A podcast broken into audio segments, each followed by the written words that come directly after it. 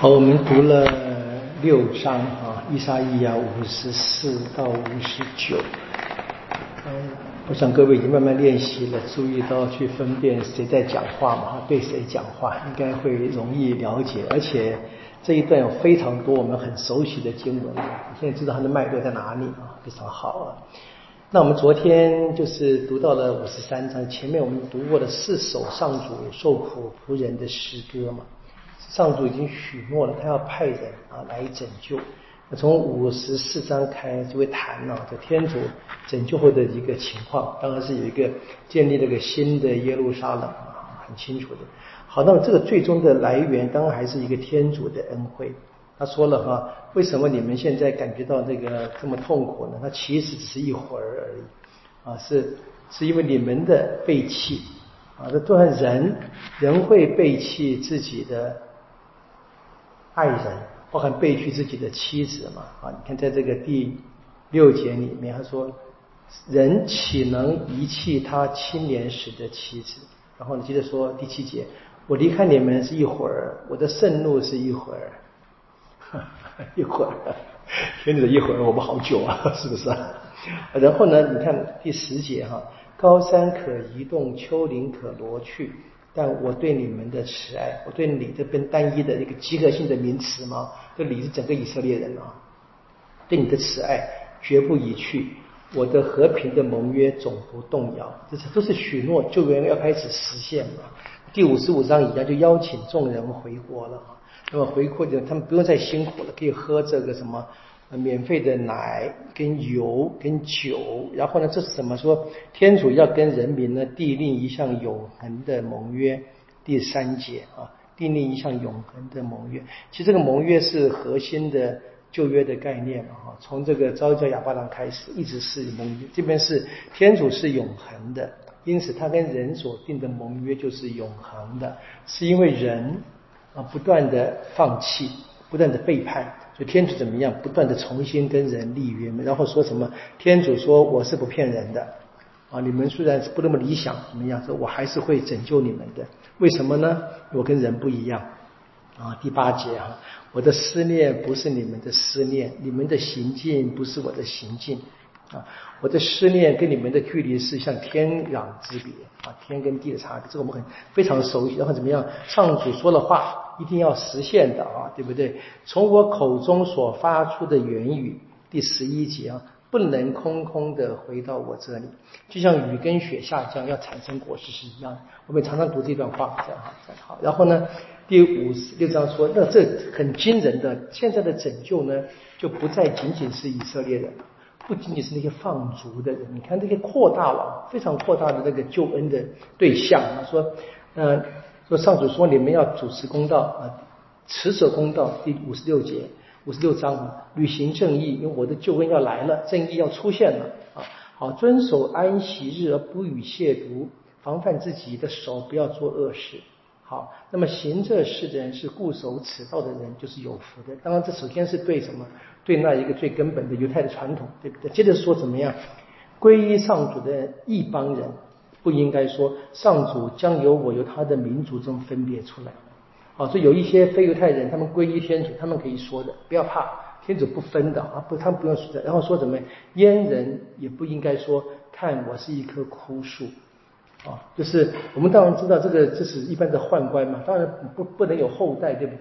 这边当然谈的是会有信仰的后代。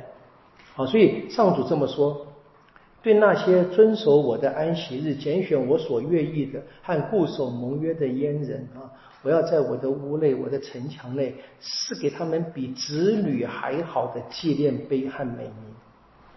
各位想起哪一个人吗？前面想起一个新约的人物。那个伊索披甲的太监，对不对？第中途大树第八章啊，他来朝圣了。我们知道，在那个时候，他应该还是不能够上圣殿的。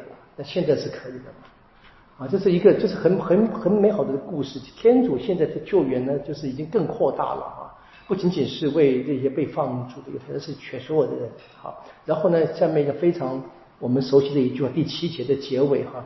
我的殿宇啊，上主的殿宇也被称为万民的祈祷所啊，在耶稣的清洁圣殿的故事常用这句话啊，很清楚的。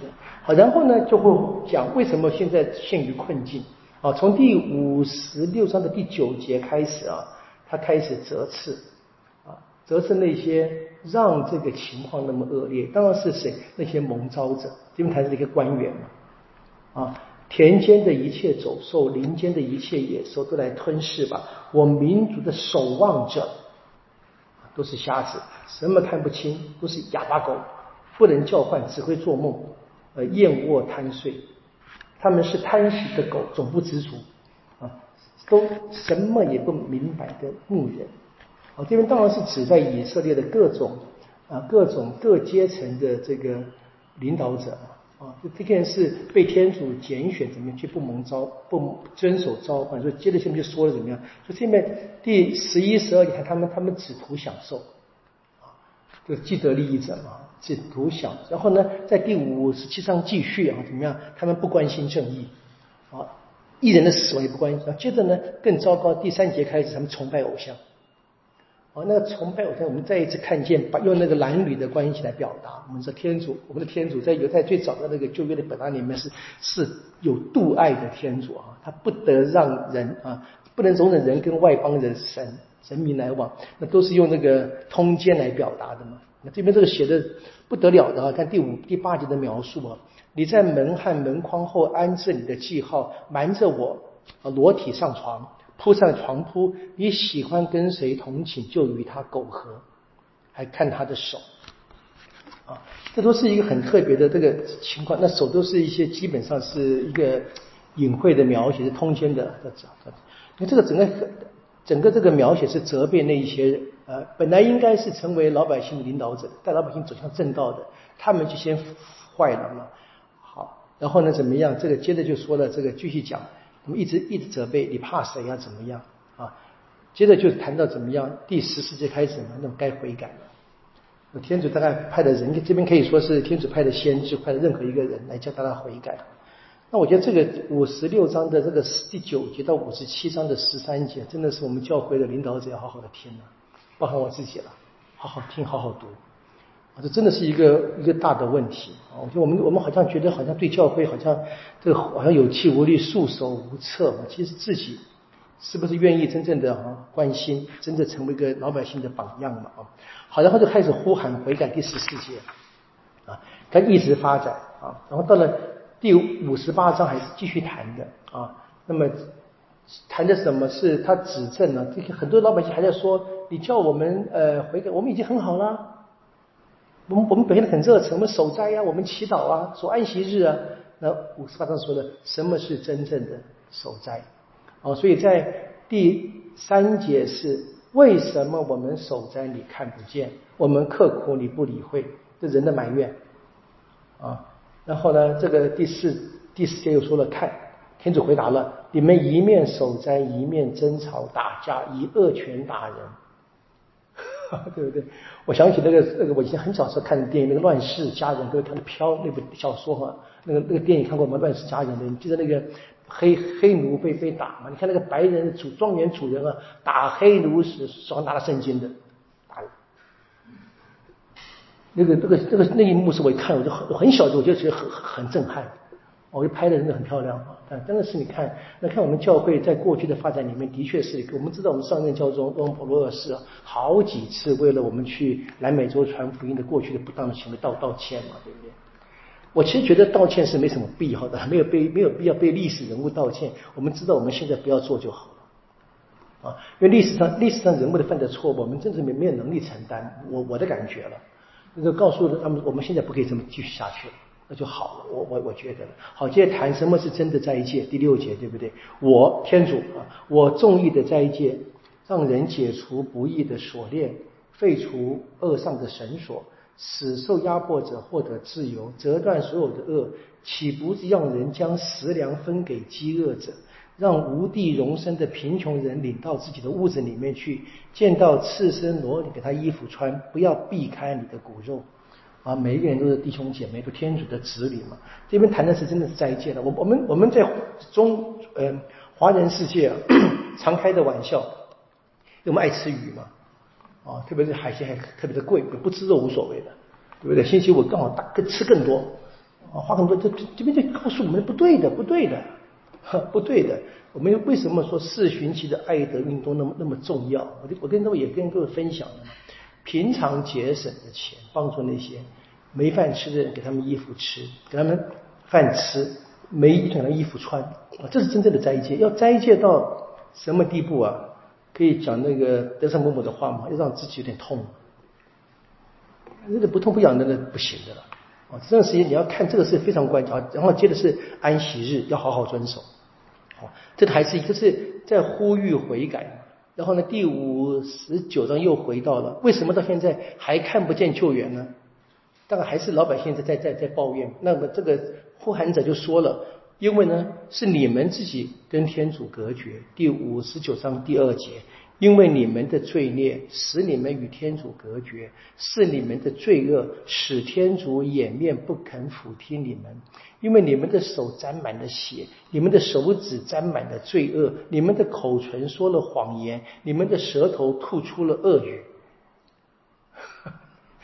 所以你可以，你注意到最后到最后啊，其实最后那个施救啊跟拯救什么意思？你可以看啊，就天主早就拯救人了。从创造的开始就是给人这个天主的爱嘛。你看整个历史，天主不断的跟人在一起的，所以不是天主不施救，是人不要得救。你仔细看，是人人一直要远离天主，这是问题。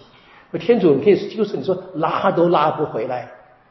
我一直这个理解了，因为天主给了我们自由嘛，那他他尊重他自己所创造的结果了，几乎是啊？所以他给了我们这个最珍贵的天主的肖像，很清楚的。所以第八节说嘛，啊，和平的道路他们不认识，他们的行径中无公正，他们弯曲了自己的途径，在上面行走的不认识和平，他们自己把路搞搞，我们自己走走走上岔路，不肯回头的，啊，然后呢，接着这个第九节开始呢，好，人民开始有点反省了，啊，发现啊是我们的不对。啊，说公平远离我们，正义不与我们接近。我们寻求光明，却仍是黑暗；希望光亮，却仍在幽暗中徘徊。我们摸索墙壁，好像瞎子；摸索像无眼的人。我们在正午呢，颠仆，有如处于黄昏等等的一切。啊，就他们开始发现他们的他们的处境啊，这么的困难啊。然后呢，怎么样？第十四节说，公平被抑制，正义立在远处。好，那怎么办呢？啊，第十六节天主要出手。这天主为什么出手啊？这边写的也很恐怖啊，我觉得读起来可以很挺恐怖的。说上主看了实在不悦，啊，是上主看到我们的行为实在不开心啊，因为呢一点正直也没有了，一点正直，呃，他看不见一个人，啊，他诧异，哦，天主啊。诧异，连一个调停者也没有了。我们读过那个话，对不对？没有艺人，连一个艺人也没有。圣经里面的祈祷，圣经里面这么话，对不对？好，怎么办呢？他只好自己来了，遂以自己的手背来施救，以自己的正义来扶持。他身穿正义的盔甲。这句话当然第一方面，一般是告诉我们，你可以看见啊，这个天主啊。在所创造的人，人可以到什么地步？全部的人背离天主，但是天主怎么样呢？他还是要忠于他的永恒的母语，他还是要出手的嘛。但是其实怎么样？他已经派遣了无数人，要他，那每一个人好像都都不称职一样。我这个真的很惊悚啊！这个读读起来，那这样一个人都没有，你们就不能只怪神父不好了，对不对？教友们也不好，是吧？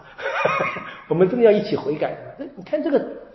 我就重读这个旧约的故事哦，这个很惊人，啊，非常惊人的。好的，接着你可以看，那么天主要要出手，当然怎么样？天主出手搞定了吧？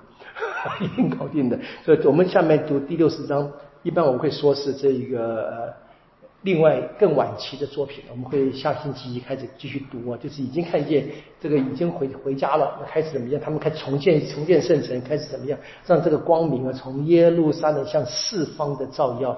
我们当然知道了，现实上没并没那么好。